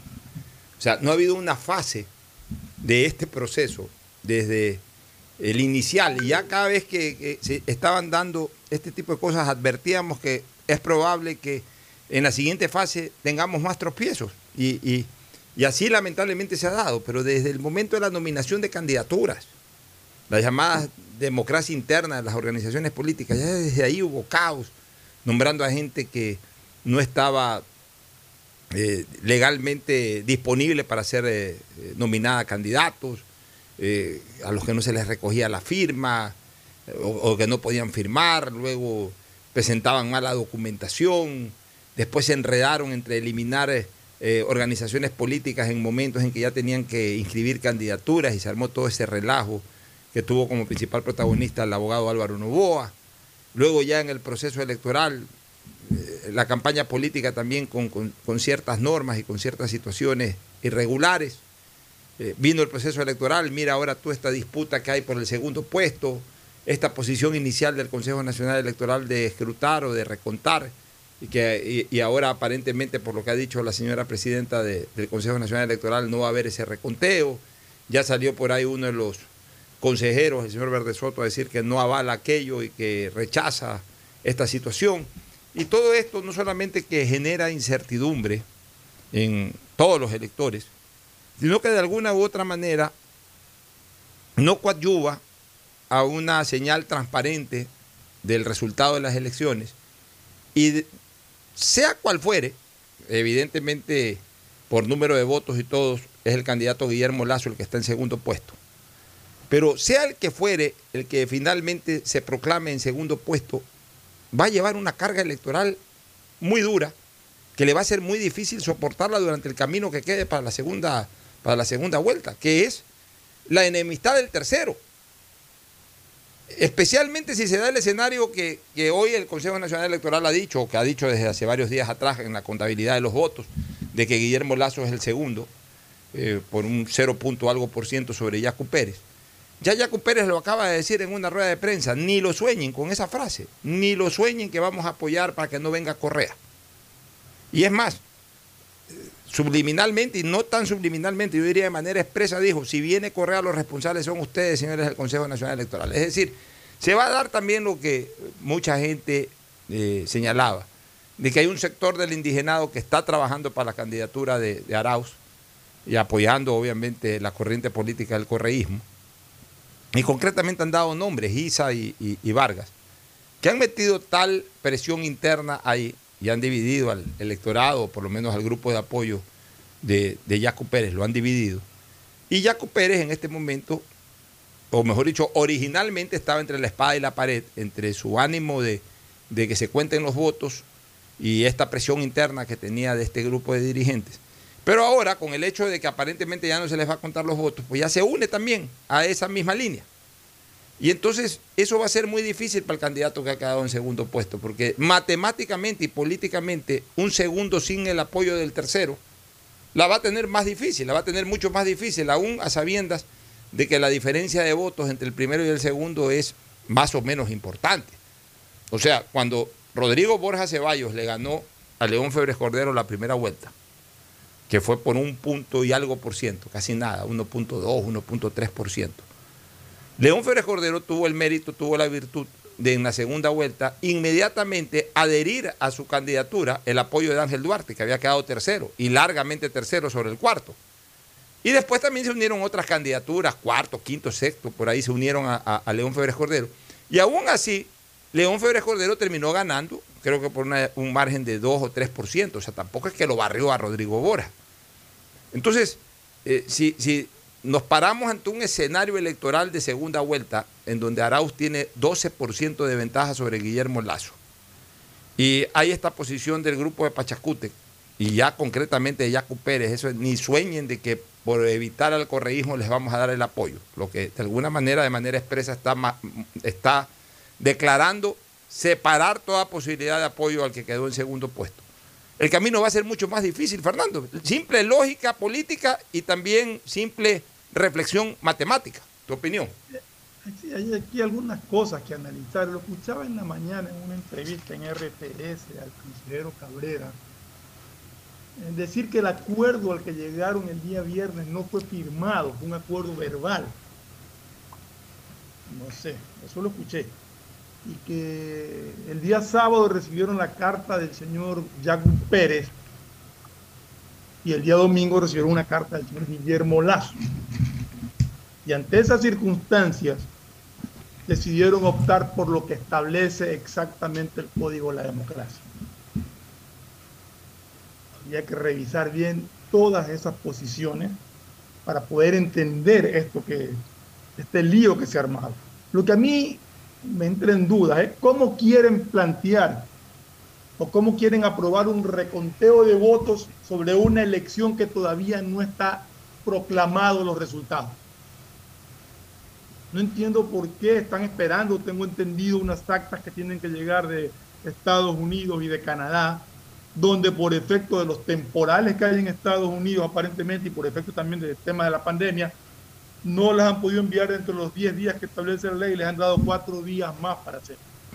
Pero sí me suena lógico que primero tienen que proclamar resultados y después proceder a un reconteo de votos. No sé, es un asunto de índole legal que tendrá que ser analizado. En cuanto a lo que acabo de escuchar hace un momento, a Yacu Pérez, en un tono beligerante, en un tono que todos son pillos menos yo, más o menos es lo que dijo a mí me quedan ciertas inquietudes, porque no todo el que votó por Yacu Pérez votó por él. Votaron como una alternativa anticorreísta muchos, pero que no les convencía tampoco Guillermo Lazo. Igual en el caso de, del señor Herba. Entonces habrá que ver esos votos cómo se canalizan, porque sabido es que aproximadamente entre el 7 y el 8% de la población realmente indígena que puede deberse a Pachacuti, a la CONAI y a todos ellos. Ahí en esos votos de, de Yacu Pérez puede haber personas que vieron una alternativa y, les, y no, si no se decidieron entre Arau ni Lazo, dijeron, no, yo me voy por acá, me voy con Pérez, que es distinto, yo me voy con Herbas, que es distinto. Esos votos son los que van a decidir pero son votos que yo no creo que se deban exactamente a una corriente ideológica. Yo no creo que el caudal de votos que tuvo Javier Herba sea exactamente el caudal de votos que tiene la izquierda democrática. Puede ser que me equivoque, pero igual en el caso de Pachacute. Entonces hay unos votos dispersos por ahí que van a pesar muchísimo en esta elección final.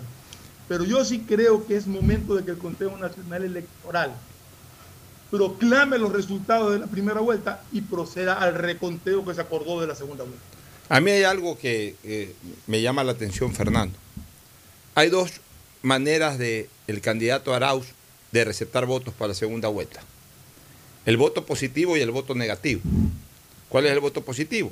El que vota por Arauz.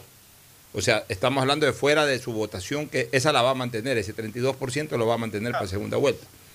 Del, del resto, hay dos maneras de receptar votos, el voto positivo y el voto negativo. Vuelvo a repetir, el voto positivo, el que va y vota por Arauz.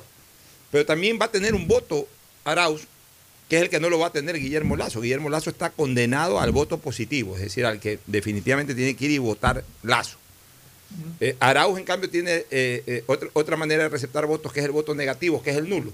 Nulo, claro, o el blanco. O sea, o el blanco, pues, especialmente el nulo. ¿En qué sentido? De que mientras más anule voto la gente que votó por, por, por eh, Herbas o, por, Yacus, más le conviene a, este señor Arauz, porque al final de cuentas Arauz tiene una ventaja sobre Lazo.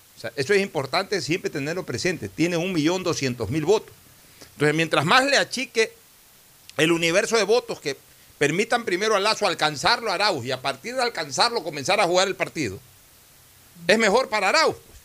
Entonces, ¿qué es lo que yo temo desde, la visión de, los que apoyan a Lazo, digamos, en análisis? ¿Qué es lo que yo temería desde esa visión?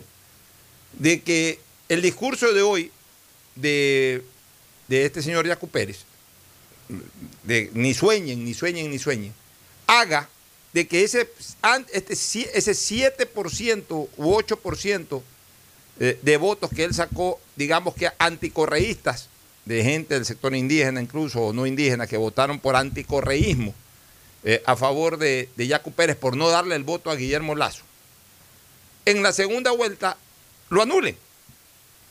Y entonces, al anularlo, le están dando ese voto negativo, e- ese, voto de forma negativa, pero que es un voto a favor de, la candidatura de Arauz. Entonces, le, va disminuyendo el universo de votos a Guillermo Lazo. Por eso es que era importante para Lazo, eh, es, mi- es mi punto de vista desde el análisis político, era absolutamente trascendente para Guillermo Lazo tratar de salir eh, eh, prácticamente inmune de este conflicto con, con el candidato de, de, de- de Pachacuti. O sea, sin, ningún, Pero sin ninguna mancha, que- sin ningún creo conflicto. Que Lazo hizo lo posible. Realmente Sí. el, el- el que se ha negado completamente y ya hoy día pues fue groseramente negativo es Jaco Pérez, ¿no? pero también un poco eh, impulsado por la declaración que hizo la presidenta del Consejo Nacional Electoral de que no va a haber reconteo y todo. Entonces, el propio Consejo Nacional Electoral, que fue el que originó este, este, este- esta crisis, al, al dar un resultado de conteo rápido con una diferencia de 0.20%. Ahí comenzó todo. Al, al decir de que no va a haber reconteo, incendia el ambiente, incendia la trinchera eh, de Pachacute. Y, a- y ahí vemos a los dirigentes de Pachacute decir lo que están diciendo. Pocho, en esta circunstancia lo que se le está pidiendo ahora, de lo que también alcancé a escuchar, no me acuerdo a cuál de los consejeros, lo que se le está pidiendo ahora a, a Yacu Pérez es que presente todas las inconsistencias que ha encontrado para recontar esa, eh, recontar esa misma. Que es lo que establece el Código de la Democracia, tengo entendido. Tú presentas las inconsistencias aquí, aquí, aquí, aquí, y en base a eso se procede. Sí, pero ellos, ellos- a ver, yo te digo una cosa, este, A ver, Es que esto no es cuestión de que me hicieron fraude y ya está el fraude, ¿no? ya, pero a ver, si para Guillermo Lazo, que es una persona, Exacto. eh, un candidato que tiene recursos económicos importantes, que tiene un staff ejecutivo, que puede manejar en varios frentes su campaña, le ha sido complicadísimo en la elección pasada y aún en esta elección llevar un control electoral. Es mucho, mucho menos podemos esperar eso que tenga la dirigencia indígena, de que tenga un buen control electoral. Entonces no van a tener cómo sostenerlo desde el punto de vista técnico. Pero, en cambio, se van a enancar en el discurso de que nos robaron, nos robaron, nos robaron, no hay transparencia. Entonces, ahí es cuando finalmente no queda otra opción para el otro candidato que, que quería, quería salir, eh, eh, digamos, cristalino de esta crisis. Decir, ¿sabes qué? Cuenten lo que quieran contar. Y el propio Consejo Nacional Electoral decir, "Bu- vamos a contar lo que quieran contar, para que nadie tenga duda. Entonces, ya después de que tú cuentas todo y se ratifican los resultados, ya, pues si sigues, si sigues insistiendo es porque ya estás molestando. Y ahí en cambio se debilita, ahí en cambio se debilita el discurso de quien quiera estar molestando. Entonces, es una situación, es una situación absolutamente espinosa para el que ha quedado en segundo lugar, porque, porque ya hoy día le retira toda posibilidad de apoyo a ese tercero con el que está en, en discrepancia. Pero la- a la larga, tú ves la votación en el Consejo Nacional Electoral. Hubo dos votos a favor, uno en contra, uno que una abstención y uno que se fue. Y no votó. Es complicada la cosa, Fernando. Nos vamos a una recomendación comercial. Auspician este programa. Aceites y lubricantes Gulf, el aceite de mayor tecnología en el mercado. Acaricia el motor de tu vehículo para que funcione como un verdadero Fórmula 1 con aceites y lubricantes Gulf. ¿Quieres estudiar, tener flexibilidad horaria y escoger tu futuro? En la Universidad Católica Santiago de Guayaquil trabajamos para el progreso en educación, ofreciendo cada día la mejor calidad y para ello estamos a un clic de distancia. Escoge la carrera de tu vocación. Puede ser marketing, administración de empresas, emprendimiento e innovación social, turismo, contabilidad y auditoría, trabajo social y también derecho. Consulta en nuestra página web mayor información y esquemas de admisión. Universidad Católica Santiago de Guayaquil, formando siempre líderes. Y yo quiero una de esas 150 tarjetas de regalo del Banco del Pacífico. Es fácil, incrementa 100 dólares este mes en tu cuenta y participa por 150 tarjetas de regalo. Descarga la APP Mi Ahorro Cuenta, programa tu ahorro y empieza a participar. Cuando la mala señal te estresa, dan ganas de llorar. No te estreses más y cámbiate a la señal donde tú puedes más. Disfruta de más cobertura y velocidad con tu paquete prepago de 10 dólares, el único que te da 10 gigas y más llamadas por 30 días. Actívalo en todos los puntos claro a nivel nacional. El BIES amplía sus servicios. Sábados de febrero y marzo de 8 de la mañana a 1 de la tarde atiende en la sucursal mayor y también en el Monte de Piedad Sur, en la ciudad de Guayaquil, y en la oficina especial de Puerto Viejo. Así mejora la atención del banco de los afiliados y jubilados. El nuevo lavatodo detergente multiuso lo lava todo, en dos exquisitas fragancias, floral denso y limón concentrado. Pídelo en tu tienda favorita, un producto con la garantía y calidad de la Fabril. Me cuido, yo me cuido para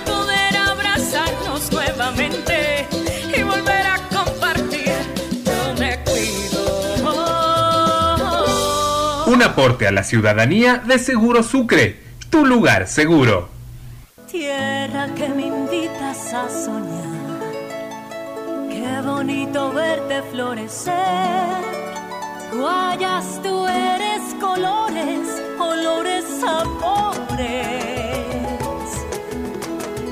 Eres campo y eres arrozal. Puerto, fuerza y oportunidad. Gente diversa, Guayas renaces.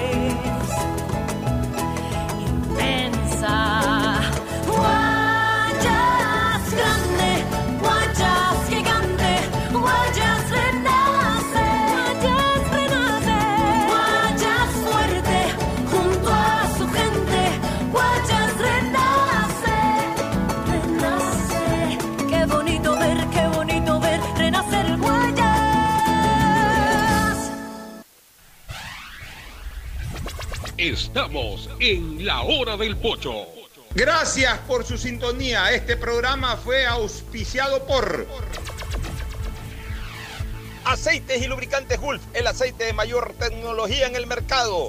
Disfruta de más cobertura y velocidad con tu paquete prepago de 10 dólares, el único que te da 10 gigas y más llamadas por 30 días. Actívalo en todos los puntos, claro, a nivel nacional. Universidad Católica Santiago de Guayaquil y su plan de educación a distancia, formando siempre líderes. Sabemos que el que ahorra lo consigue y en Banco del Pacífico te premiamos por incrementar 100 dólares este mes en tu cuenta. Así es, de esta manera podrás participar por una de las 150 tarjetas de regalo. Aún estás a tiempo. Programa tu ahorro a través de Banca Virtual Intermático y empieza a participar. El BIES amplía sus servicios. Sábados de febrero y marzo de 8 de la mañana a 1 de la tarde.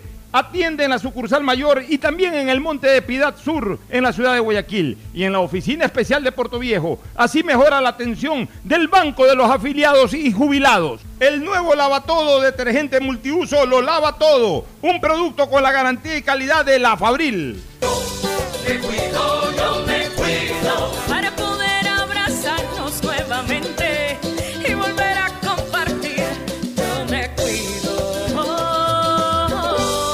Un aporte a la ciudadanía de Seguro Sucre, tu lugar seguro.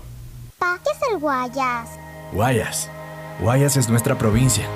Es el Montubio, afro, indígena y mestizo, que hicieron de esta tierra su hogar y hoy la aman tanto como nosotros. Aquí siempre hay un lugar nuevo por visitar, un plato diferente que probar y un paisaje por descubrir. Guayas, la provincia inexplorada. Descúbrela, ámala, vívela, siéntela. Guayas, cuando empiezas a recorrerla, empiezas a amarla. Este fue un espacio contratado. Radio Atalaya no se solidariza necesariamente con las opiniones aquí vertidas.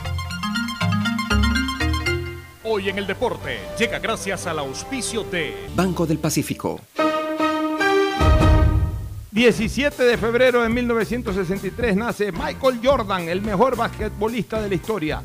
Seis veces campeón con los Chicago Bulls, el equipo con el que logró sus mejores marcas. Además, en 10 temporadas fue el máximo anotador y siempre elegido el jugador de las finales. Su promedio de anotaciones es de 30 puntos por partido, el más alto en las estadísticas de la NBA. Se retiró en el 2003 jugando por los Washington Wizards y actualmente es el propietario del equipo Charlotte Hornets, conocido como Air Jordan porque parecía que volaba como un avión cuando se suspendía en el aire para ir sobre el tablero. En Banco del Pacífico sabemos que el que ahorra lo consigue. Por eso premiaremos a 40 ecuatorianos con 2 mil dólares cada uno para que consigan eso que tanto quieren. Participa acumulando 300 dólares en tu cuenta hasta enero de 2021. Además, hay 150 tarjetas de regalos e incrementa 100 dólares mensuales. Ahorra a través de nuestros canales digitales. Banco del Pacífico, innovando desde 1972.